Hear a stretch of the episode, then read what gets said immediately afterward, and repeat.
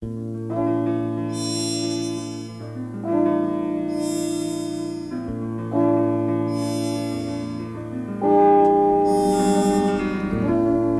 ritual que repetimos sin hacer ningún reproche en un mundo que inventamos cuando comienza la noche.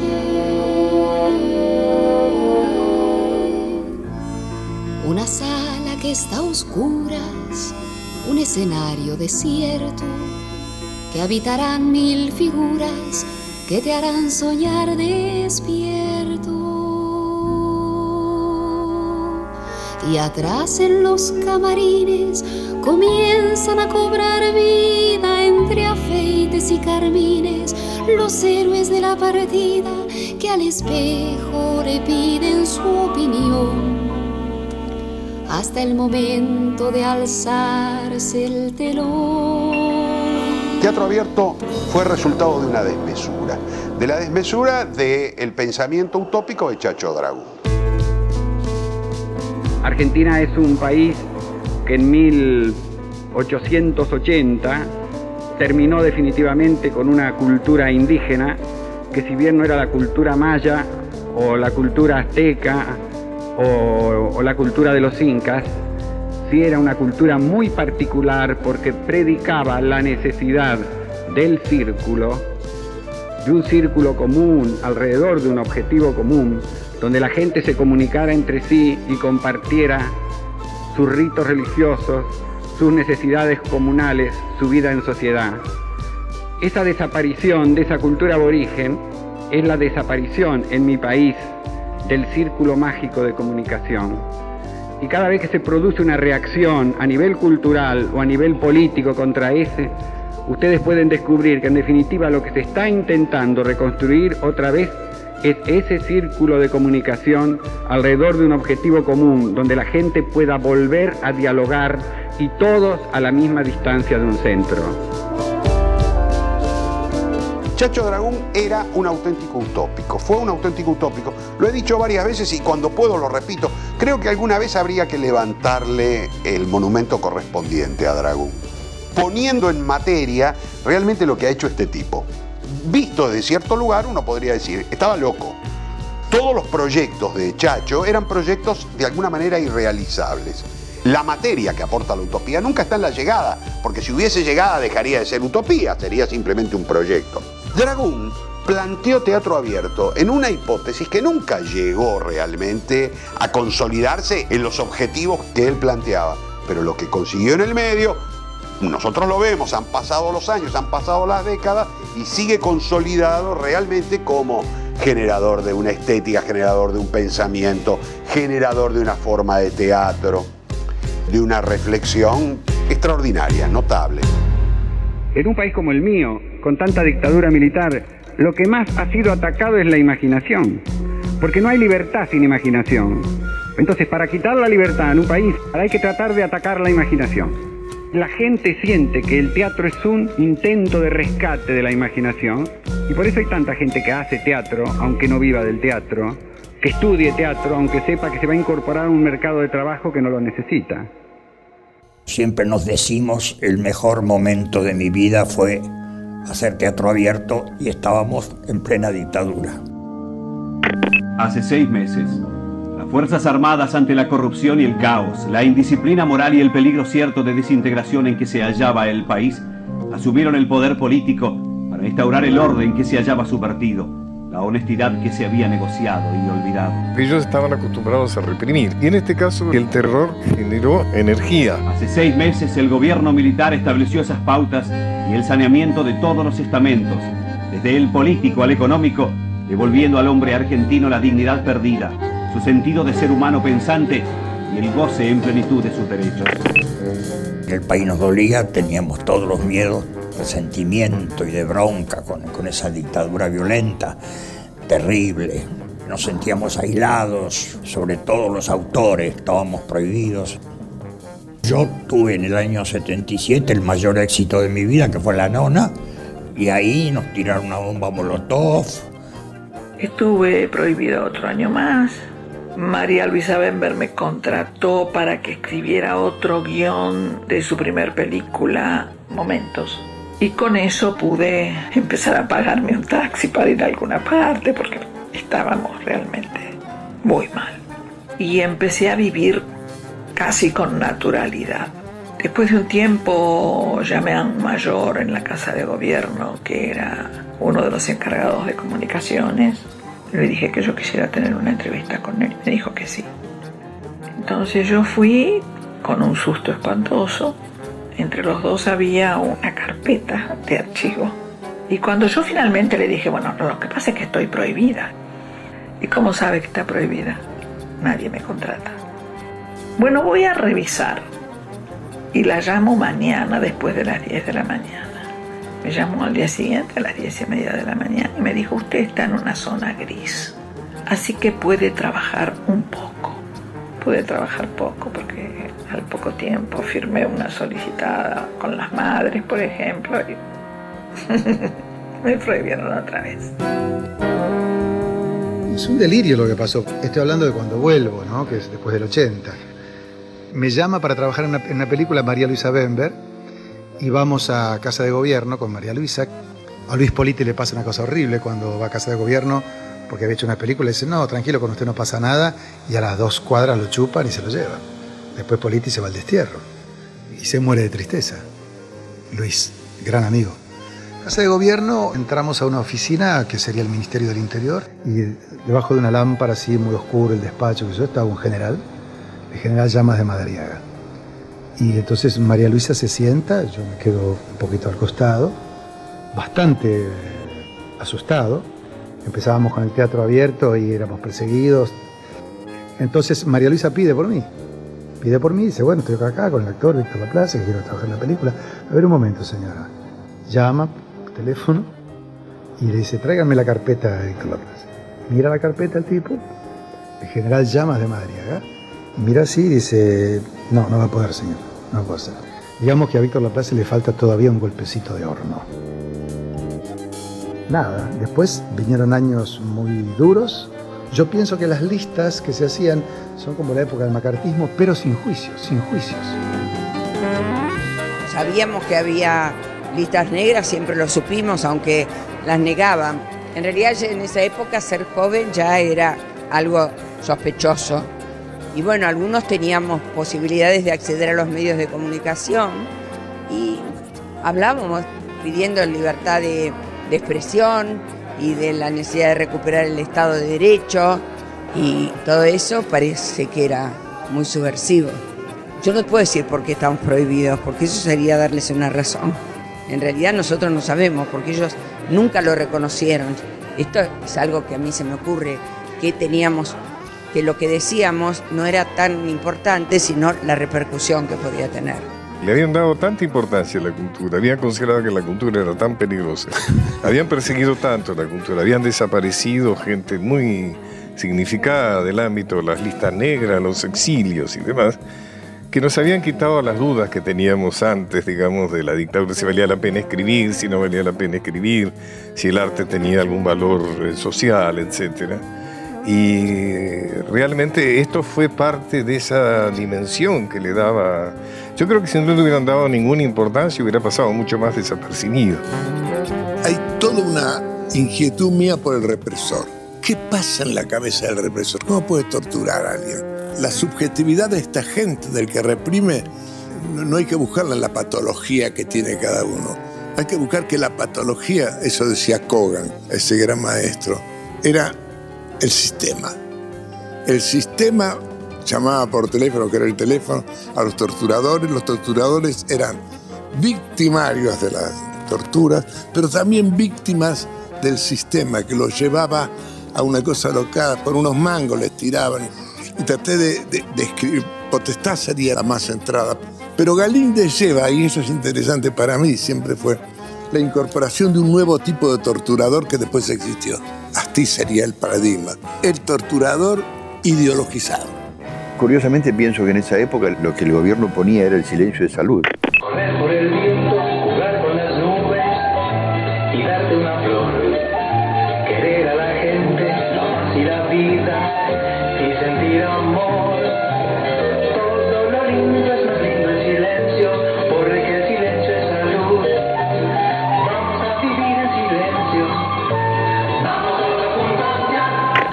necesitábamos expresarnos, pero expresarnos haciendo teatro, nada más. Entonces, el Chacho Dragón, que era el más delirante de todos nosotros, se le ocurrió esto.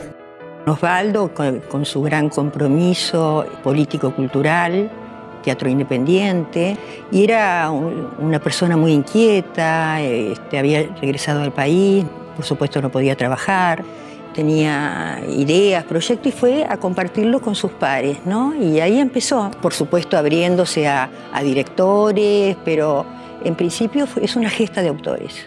Primero nos habíamos reunido en la casa de Gorostiza con Dragún y cosa que todavía no estaba hecho teatro abierto y estaba buscando una forma de demostrar que estábamos vivos. Cuando dejamos el Teatro La Salle, porque nos ponían bombas, en cierto momento nos encontramos este, separados. Y dijimos, somos partecitos, están consiguiendo que seamos pedacitos. Entonces dijimos, vamos a hacer una cosa, aunque no tengamos planes, aunque no po- podamos tener planes, vamos a vernos. Vemos una vez por semana a tomar mate con factura. Recuerdo cuando Chacho un día me llamó, charlamos ahí en el bar de Argentores, del proyecto este que querían hacer, las obras cortas, qué sé yo. Una charla con los creadores. La motivación fundamental era que estaban borrando al teatro argentino del mapa porque decían que no había autores argentinos contemporáneos. Estimado Esteves, la dificultad de estrenar. Pasa en todas partes, forma Creo parte de la histeria nacional. Creo que forma parte de la histeria nacional y también forma parte, García Sarabí, de la histeria mundial. Hay un problema actualmente de crisis, las famosas crisis del teatro, que siempre las ha habido y por lo cual, eh, tomando la palabra en el sentido griego, por eso estamos vivos, porque estamos en crisis, si no estuviéramos en crisis estaríamos muertos. Pero la crisis en el sentido peyorativo está asolando el teatro en todo el mundo. Faltan dramaturgos, faltan dramaturgos. Dos momentos desagradables fue cuando nos enteramos, los del ambiente teatral, que una profesora había propuesto sacar la materia de teatro argentino de la historia del teatro. Y otro momento muy desagradable fue cuando el director del Teatro San Martín, que es en 1980, le hicieron un reportaje en Clarín y le preguntaron por qué no daba autores argentinos en el teatro. En realidad no los daba porque estábamos todos en la lista negra. Pero le preguntaron por qué no da autores argentinos y él dijo, ¿qué autores si no hay autores argentinos? Decir que no había autores argentinos era negar la existencia prácticamente de una comunidad.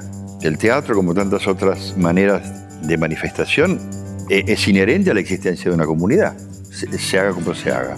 El día que unos autores nos habíamos convocado entre nosotros en el bar de Argentores, se confirmó la noticia de que el Conservatorio Nacional de Arte Escénico había anulado la materia teatro argentino.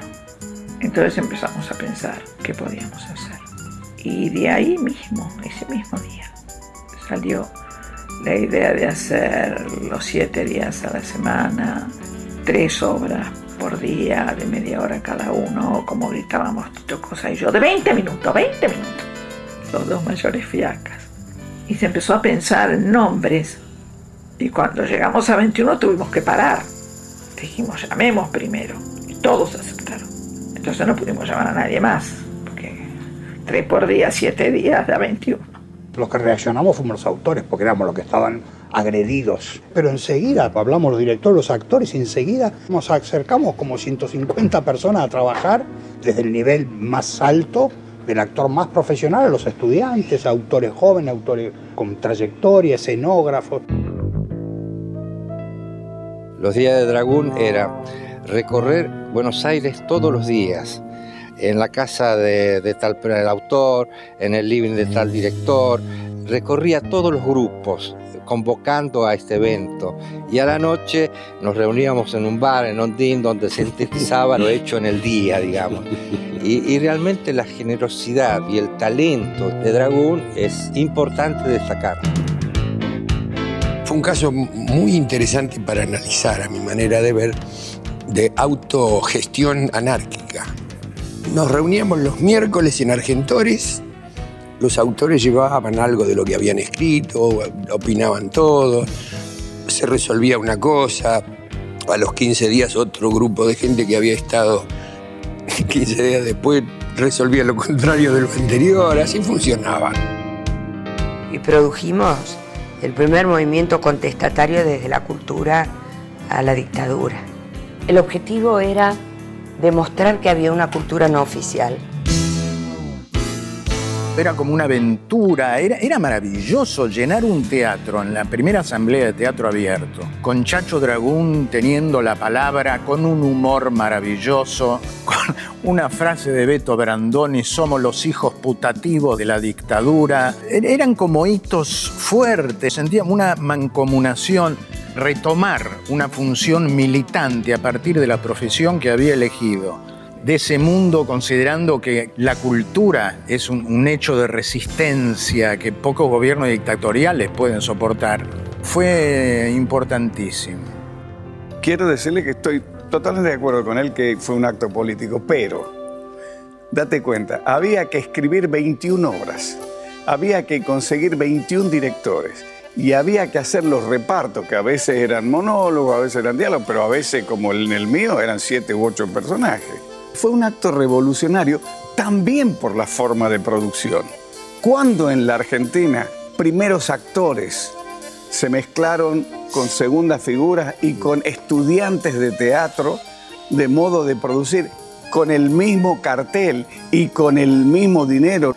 ¿Cuándo? Este es un hecho que se olvida muy frecuentemente. Fue una producción también antimercado, rescatando el rol estético del teatro. Los 21 autores dijeron que sí, con obras breves, cosa de que cada día hubiera tres para cubrir la semana, las 21, y repetirla ocho semanas, y teatro a las 6 de la tarde, primero para tener una sala y segundo por los actores que hacían funciones a la noche. Después había que convocar a los directores, dijimos un director por cada obra y un actor por cada personaje, para que hubiera trabajo para todos. Y fue así, todos que sí, que sí. Lo único fueron seis o siete actores que los advirtieron en la televisión que si estaban en teatro abierto no iban a poder trabajar en televisión y era su manera de vida, entonces se bajaron. En realidad había una obra número 21, que era la obra de Viale, que había llegado a tiempo y me había pedido que yo la dirigiera. Y estaba esperando en casa a los actores y los actores no llegaron. Y de pronto me llama Virginia al lado y me se están borrando algunos elencos. Ahí nos reunimos urgentemente, después de haber averiguado los canales, que no había ninguna presión de los canales, sino que algunos productores que habían dicho, el que trabaja en teatro abierto no trabaja más en canal tal. Allí fue donde resolvimos que esa misma noche o la noche siguiente nos íbamos a reunir a las 12 de la noche en el picadero con todos los que pudieran estar. Y ahí hablamos con como 200 compañeros, actores, directores, autores. Y dijimos que la palabra piojo se pronuncia y pica la cabeza. Que se pronunció la palabra prohibición y se sintió la prohibición y algunos compañeros se habían ido. Que esa noche teníamos que decir sí o no. Que el que decía sí era un pacto de sangre. Que decía no, que lo dijeran a puerta para borrarse de los elencos. Hubo una sola persona que dijo no. Las peleas en teatro abierto fueron feroces y eso es parte de lo más atractivo que ha tenido Teatro Abierto. Teatro Abierto fue por fin el lugar donde todos peleábamos contra la dictadura, pero también donde podíamos entre nosotros pelear y fortalecer el propio pensamiento. Donde cada uno de nosotros salió de la propia pertenencia política y tuvo inevitablemente que debatir con el de al lado. Fue extraordinariamente interesante ese momento. Cada autor puso tres nombres de directores con los que quisiera trabajar. Cada director puso tres nombres de autores con los coincidentes y después los otros se fueron armando. En teatro abierto aparecen de modo muy metafórico las madres, unas madres que buscaban a los hijos, se habla de personas desaparecidas, este, en fin, aparecen temas que eran totalmente tabú cada autor escribió con absoluta libertad pero la realidad aparecía en las obras. Y lo curioso de teatro abierto es que a medida que cada uno se incluía, es como que se fundaba. Se fundaba con cada uno que aparecía. Realmente el, encuentro de, de tanta gente de teatro fue una fiesta y era la posibilidad de expresarnos con vitalidad, en vida. Todos éramos jóvenes. La puesta en escena a nivel escenográfico fue difícil porque se trata de hacer 21 escenografías que van divididas en tres escenografías por día. Al comienzo había un poquito de anarquía y un poquito de falta de sentido comunitario, pero poco a poco directores, actores, autores y técnicos aprendieron a dejar un poco de lado ciertos pruritos personales para trabajar en un sentido de un teatro pobre, pero un teatro rico en cuanto a mensaje y en cuanto a contenido. Todo esto se le ocurrió a Osvaldo Dragón, que un día me dijo, mirá, estamos por hacer esto, bueno, vendría, es una cosilla, no, no va a llevar mucho tiempo, dice, lo, vamos a hacer a las de la tarde, dice, ahorita es de media hora, y, bueno, y me dice, no vendrías a ver si, qué música puedes hacer. Cuando voy me encuentro con 21 obras. Digo, mira, yo voy llamando a todos aquellos músicos que tradicionalmente hacen música para teatro. Y bueno, y ahí juntamos un grupete, Valcarcel, Rodolfo Madero, Vitale, con el grupo Mía, estaba Roque de Pedro, éramos una banda. Toda esa experiencia, como yo la recuerdo, se desarrolló en, una, en un ambiente tan, no sé bien cómo decirlo, alegre, pese a la oscuridad en la que estábamos sumergiéndonos. Credibilidad, y me acuerdo que cuando, que yo no sentía en los pasillos, che, ¿cuánto vamos a ganar? ¿Cuándo se cobra? ¿Qué es lo que generalmente ocurre a veces en, en la mediocridad de las profesiones, no? Digo, había que escribir para los músicos que estaban convocados y de pronto eran tres pianistas, medio violinista y, entonces nos arreglábamos con eso. ¿Cómo me resuelvo cuando yo hubiera necesitado tal instrumento y no lo tengo? Bueno, hay que trabajar con lo que hay. Y eso volvió a ser enriquecedor. Todo eso se hizo y en esa situación, en un estado de alegría absoluta. Decías, ¿quién mandaba? ¿Y qué sé yo quién mandaba? No mandaba nadie, todo el mundo hacía. ¿eh? Había un objetivo muy claro y común a todos. Uy, si puta, si tuviésemos ese espíritu, todos los argentinos estaríamos para otro lado, ¿no? ¿Y por qué a las 6 de la tarde? Porque muchos de los que trabajamos ahí trabajamos en teatro.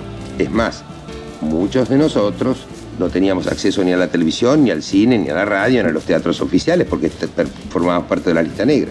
De modo que lo que se trató de preservar es la posibilidad de teatro en el horario convencional. Por eso se inventó lo de las 6 de la tarde. Ensayábamos durante toda la noche, porque en horario diurno todo el mundo trabajaba en el trabajo del que vivía. Entonces todos los ensayos decían las 12 de la noche en adelante. Primero se hicieron unos abonos, me acuerdo, y con ese criterio este, autogestivo del teatro independiente, bueno, repartimos tanto abonos a cada uno para véndanlos a los amigos. Se pagaba una entrada mucho más barata que la entrada convencional de teatro. La mitad de una entrada de cine, efectivamente. Se vendieron todos los abonos, todos. Fue una experiencia totalmente maravillosa. Se autofinanció porque vendimos talonarios de entradas para todas las funciones o para algunas funciones. Vendimos miles y miles y miles y miles. Por eso la gente no entraba. No cabía. Después vinieron los ensayos generales. Es muy común que uno en un ensayo general invite a algunas personas para probar, para ver si se oye, si, se ríen, si no sé, si, en fin, es como un precalentamiento.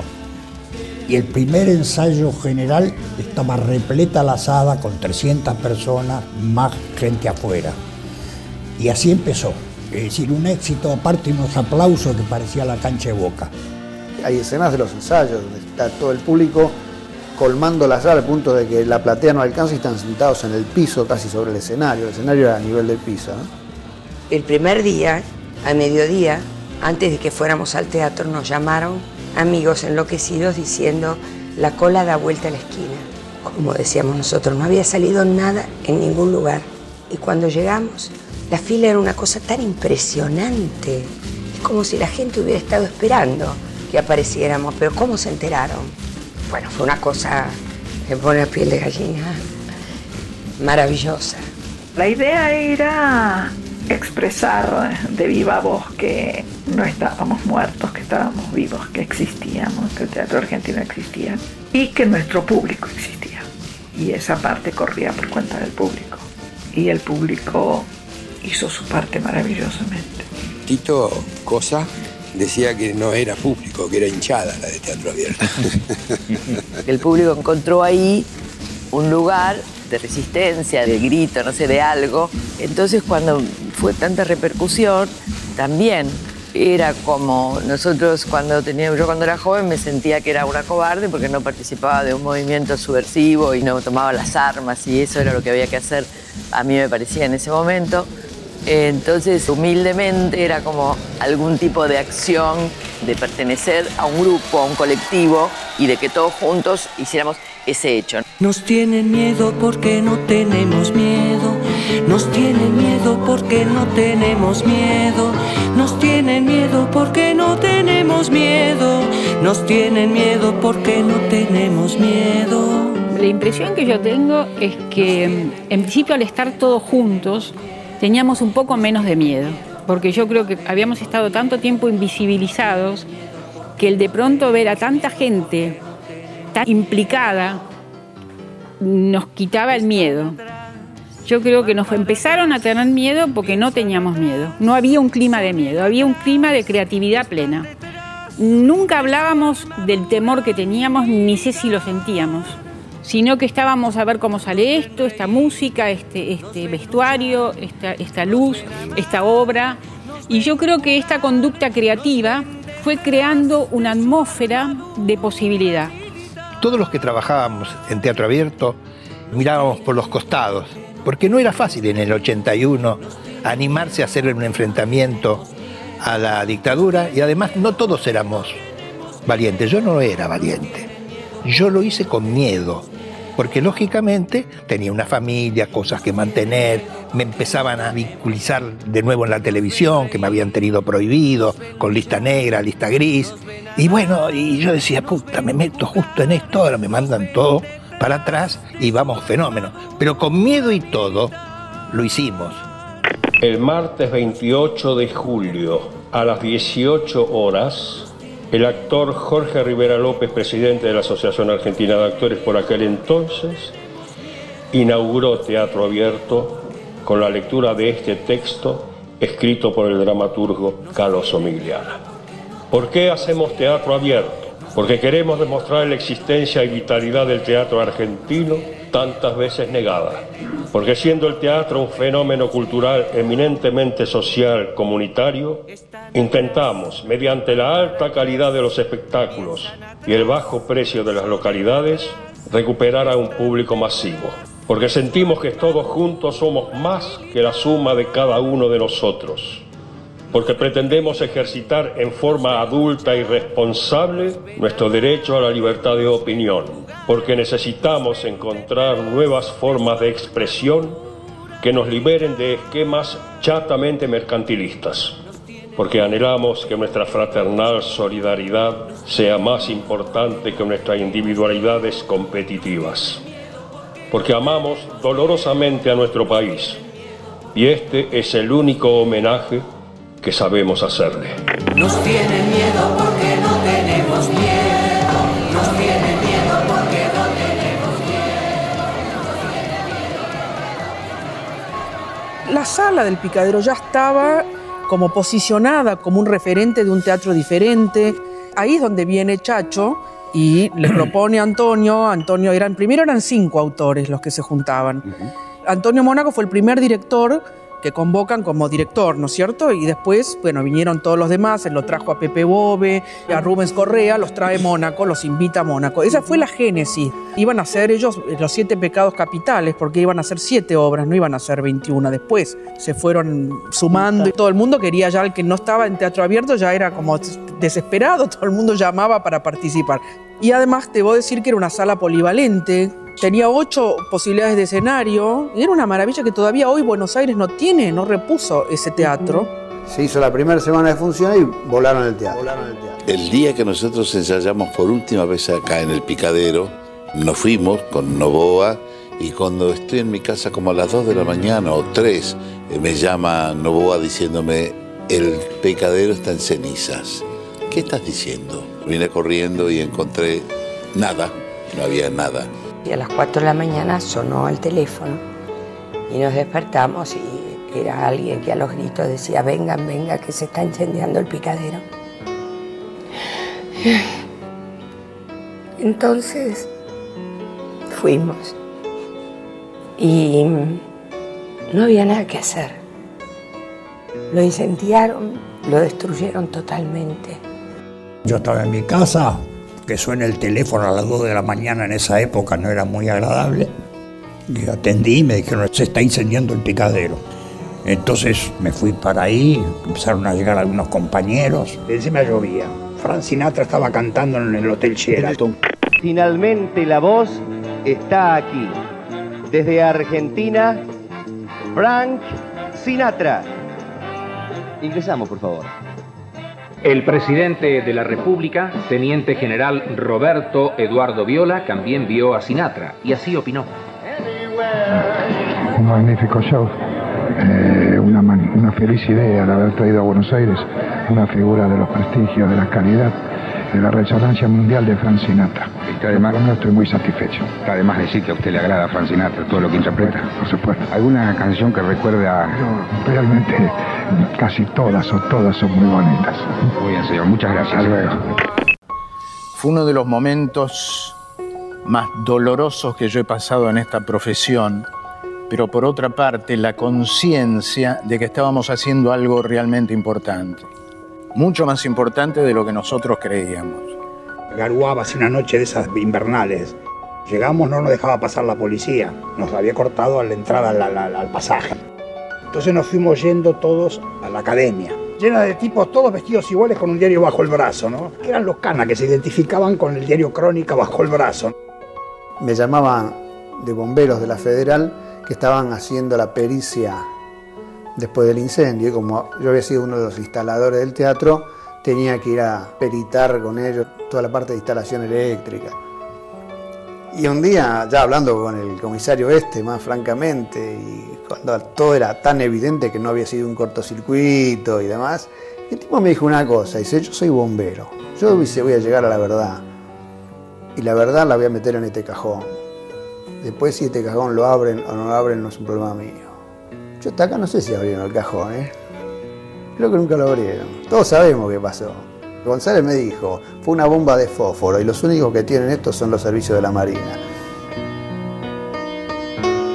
Había un sereno del Banco Mercantil que estaban construyendo enfrente. Parece que el señor vio cuando, dichos por el señor en crónica, o en La Razón, no me acuerdo, el patrullero abrió la puerta a las 2 de la mañana del teatro, un policía se bajó, abrió la puerta, cerró la puerta y cuando el patrullero llegó a la esquina, voló el teatro.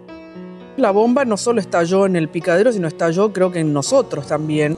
Nunca olvido esa noche mirando la- las llamas ¿no? que se elevaban hacia el cielo y era impresionante. Ahí mismo en la calle, lo que estábamos mirando el incendio, en vez de sentirnos apichonados, por eso al contrario, ¿no? hablábamos de que ahora más que nunca y para adelante y demás. Vos no sabés lo que fue la asamblea la noche que quemaron el picadero, que esa misma noche sobre las cenizas hicimos una asamblea. Estaba lleno de gente. Era como que nos habían hecho un cordón y nos custodiaban. Era muy impresionante. Pero dijimos, hay que seguir, hay que seguir, vamos a seguir. No nos podemos achicar. Y al día siguiente nos reunimos en el auditorio de Argentores para decidir y todos dijeron seguir, seguir, seguir. El incendio del picadero encendió a la gente y dijo, bueno, esto ya no puede ser. No puede ser que la única voz de, de semi-protesta que hay la quieran aplastar quemando un teatro. Esto había ocurrido por las hordas fanáticas religiosas con Jesucristo Superstar. Habían incendiado el argentino y habían incendiado el nacional. Cuando estaba haciendo una revista Juan Carlos Calabró, Susana Jiménez, y la excusa era porque había un cuadro de dos mujeres desnudas con una especie de lesbianismo, y lo habían quemado el Teatro Nacional con Susana Jiménez a la cabeza. Yo estaba con Susana por el 81, cenando en los años locos, y cuando me vinieron a decir que habían quemado el teatro, nadie lo pudo creer, salimos todos corriendo. Entonces, ante esas aberraciones y ante esas flagrantes faltas a la más mínima libertad, creo que la gente se solidarizó. Un sol de cartón pintado, un estreno muy ruidoso, un aplauso prolongado, un letrero luminoso, un tango de la un telón es un palacio, un papel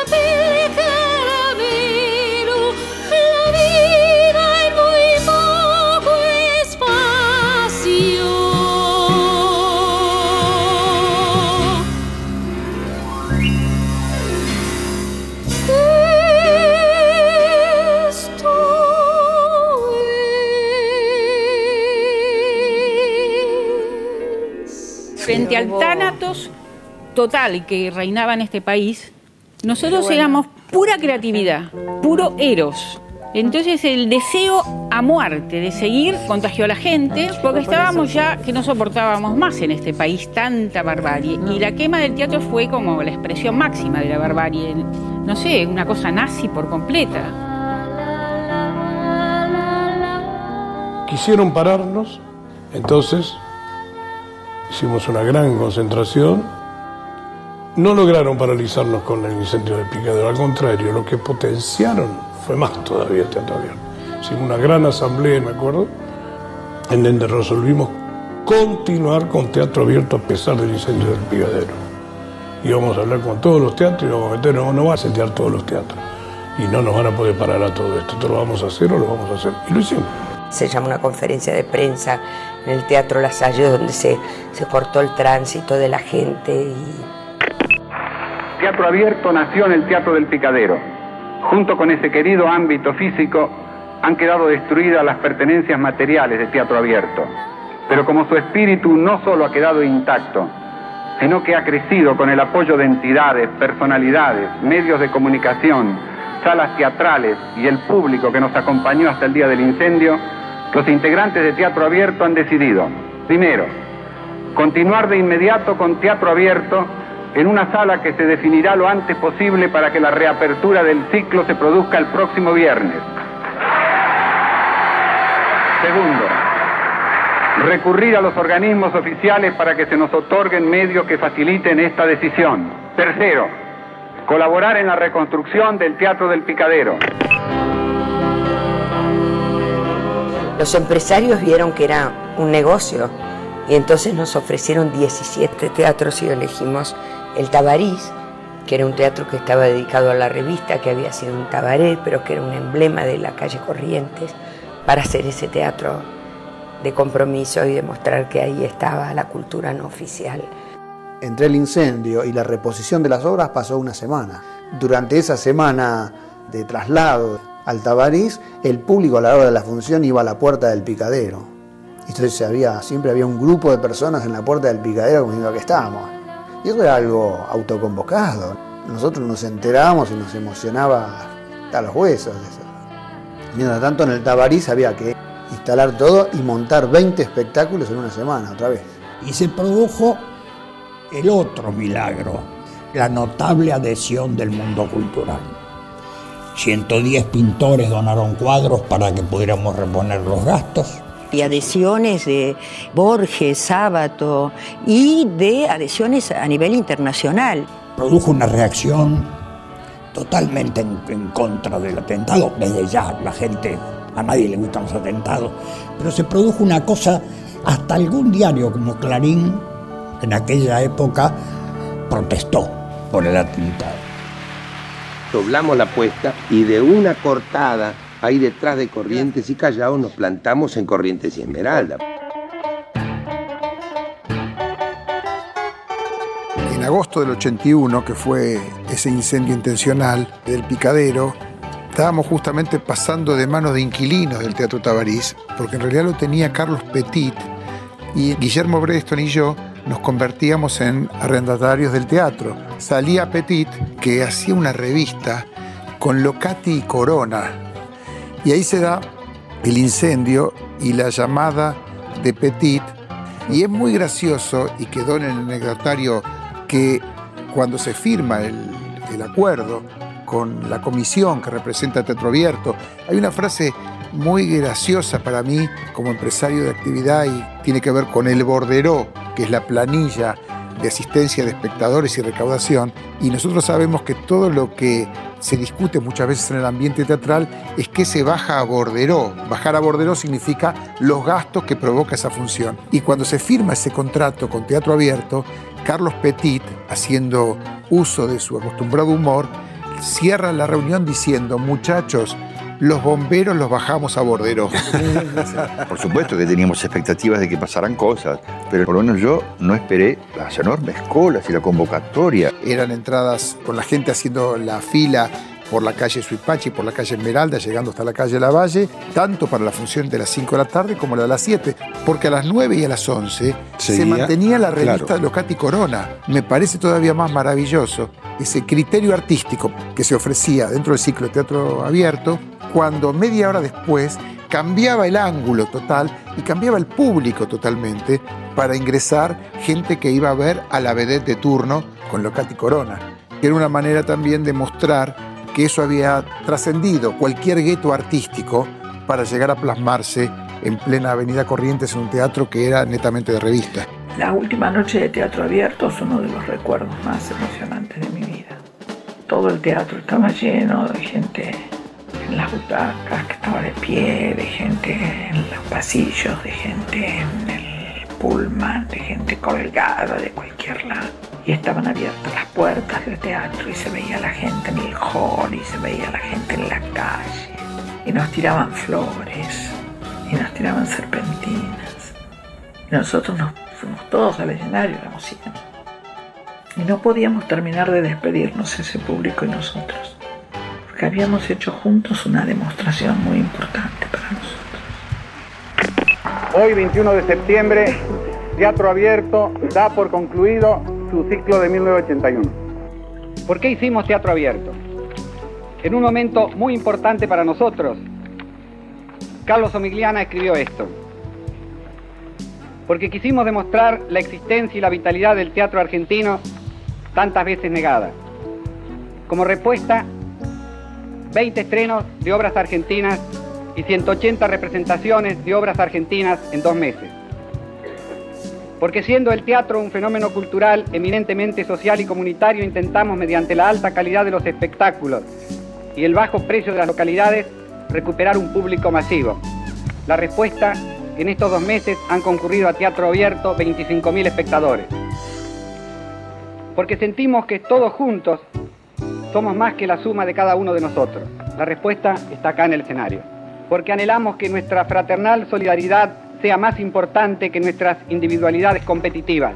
En un medio muy competitivo hemos conseguido trabajar juntos, autores, directores y actores muy conocidos, con autores, directores y actores menos conocidos y con muchos estudiantes de las escuelas de teatro, fenómeno que se da por primera vez en nuestro país. Porque pretendemos ejercitar en forma adulta y responsable nuestro derecho a la libertad de expresión. La respuesta del público de teatro abierto nos indica que estamos en el buen camino. Creemos que no hay ningún otro camino. Una libertad total, sin ningún tipo de discriminación, sin ningún tipo de censura. Todos juntos, pensemos lo que pensemos y aprendiendo a convencernos de que la verdad de cada uno es nada más que la verdad de cada uno y no la verdad de todos. Teatro Abierto marca exactamente el sentido de la palabra cultura.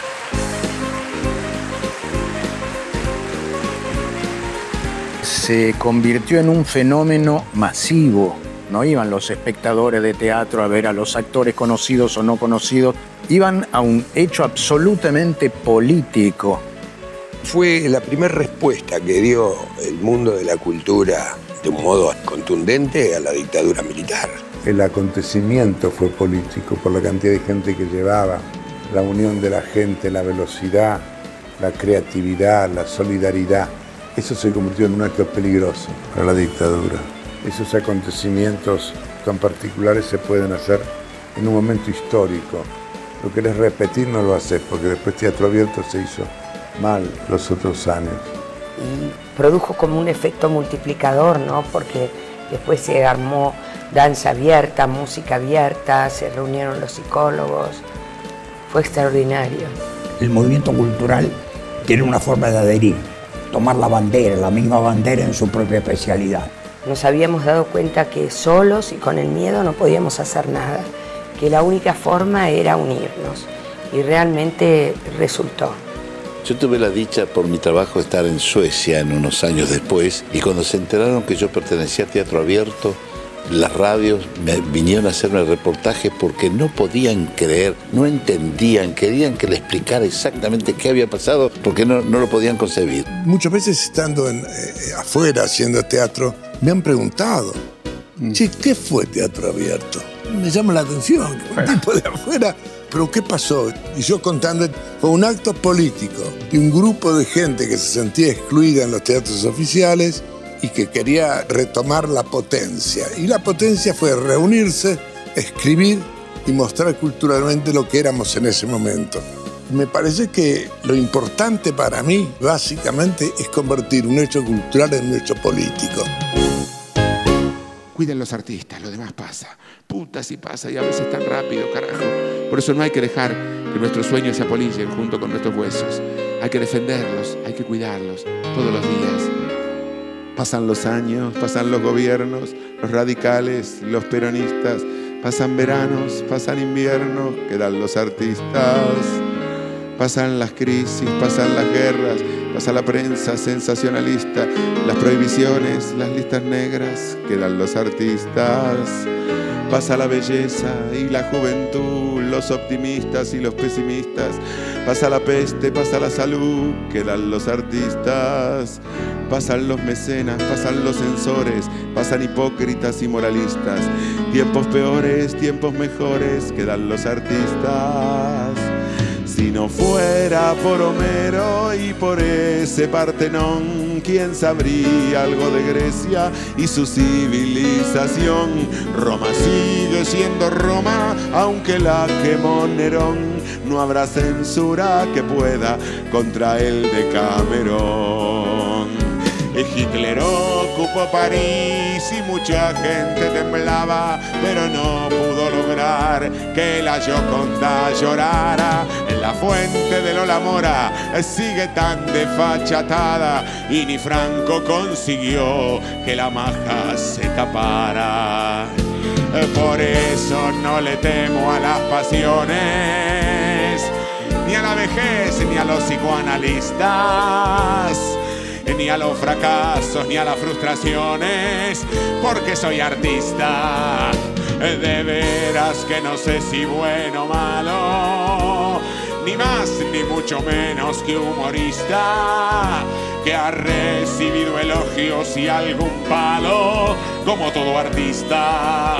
Y ustedes al venir me dan más fuerza, no habrá fantasma que se nos resista crisis que nuestra senda tuerza. Mientras ustedes cuiden sus artistas, pasan los años, pasan los gobiernos, los radicales, los peronistas, pasan veranos, pasan inviernos, quedan los artistas. Pasan la crisis, pasan la guerra, pasa la prensa sensacionalista, las prohibiciones, las listas negras, quedan los artistas. Pasa la belleza y la juventud, los optimistas y los pesimistas. Pasa la peste, pasa la salud, quedan los artistas. Quedan los artistas, quedan los artistas. Contenidos y memoria histórica. Radio Nacional.